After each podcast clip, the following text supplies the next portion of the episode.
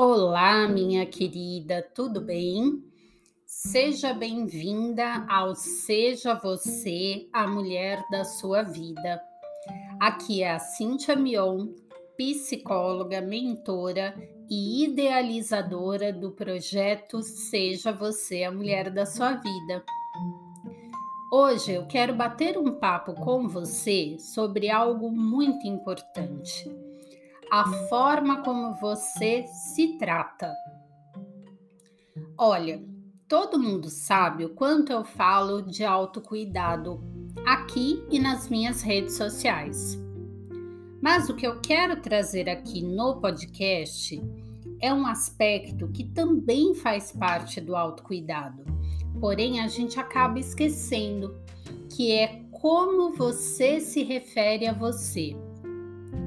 Vamos lá, pensa comigo.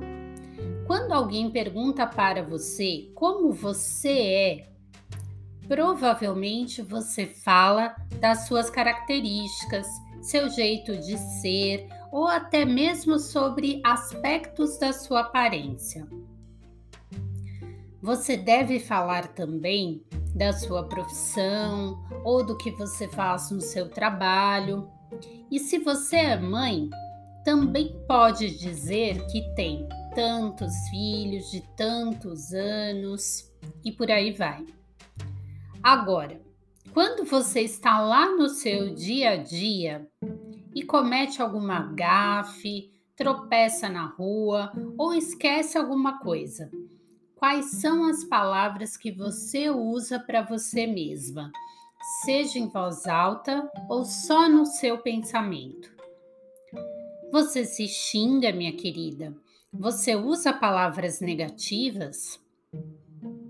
Olha, sei que não é muito difícil isso acontecer, principalmente no calor do momento, dependendo do sentimento envolvido ali. Tem vergonha, tem chateação, tem raiva, tem medo do que os outros vão falar ou até das consequências. Mas eu proponho a você um exercício. Puxa aí na sua memória se você conhece alguém que nunca errou.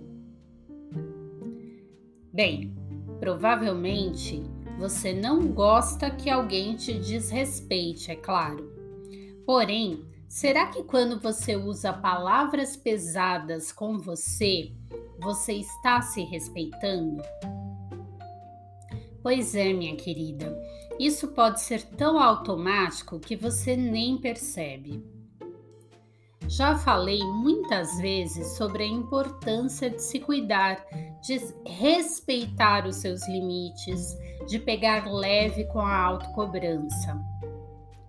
Ser gentil com você também envolve ser gentil nas palavras que você usa sobre você se olhar com carinho, se tratar com carinho, como você gostaria que te tratassem, é autocuidado e reforça a sua autoestima.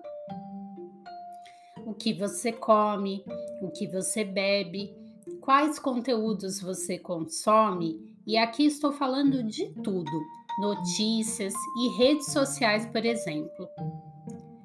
Se te faz mal ver notícias sobre violência na TV, por que você assiste? Se não te faz bem acompanhar os posts de alguma blogueira, por que você continua seguindo? Não digo que a gente precise se isolar do mundo, mas falo isso para que você reflita sobre o tanto que você se judia a gente precisa saber quando algo faz mal e saber também o momento de mudar nosso comportamento. Existe aquela expressão que a gente usa muito: trate os outros como você gostaria de ser tratada. Isso é empatia. Então, faço aqui uma licença poética se trate como você gostaria de ser tratada, ou seja, tenha empatia por você. Faça por você. Se respeite, seja gentil com você. Procure, na medida do possível, exercitar o autocuidado em todas as suas esferas: o físico, o espiritual, o emocional. Faça mais coisas que te façam bem. E para isso, se trate bem também. Esta leveza não é fácil de encontrar, minha querida. Eu sei como é. A gente aprende a pegar pesado nas críticas conosco. Engraçado que temos medo do julgamento e do olhar crítico dos outros, mas esquecemos que nós somos nossas maiores carrascas. O meu convite para você esta semana é para que você se olhe com mais carinho e perceba quais são as palavras que tem usado para se referir a você. A burra, a idiota, a gorda, a feia, entre outras coisas.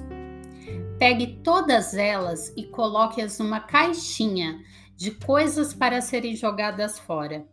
Combinado?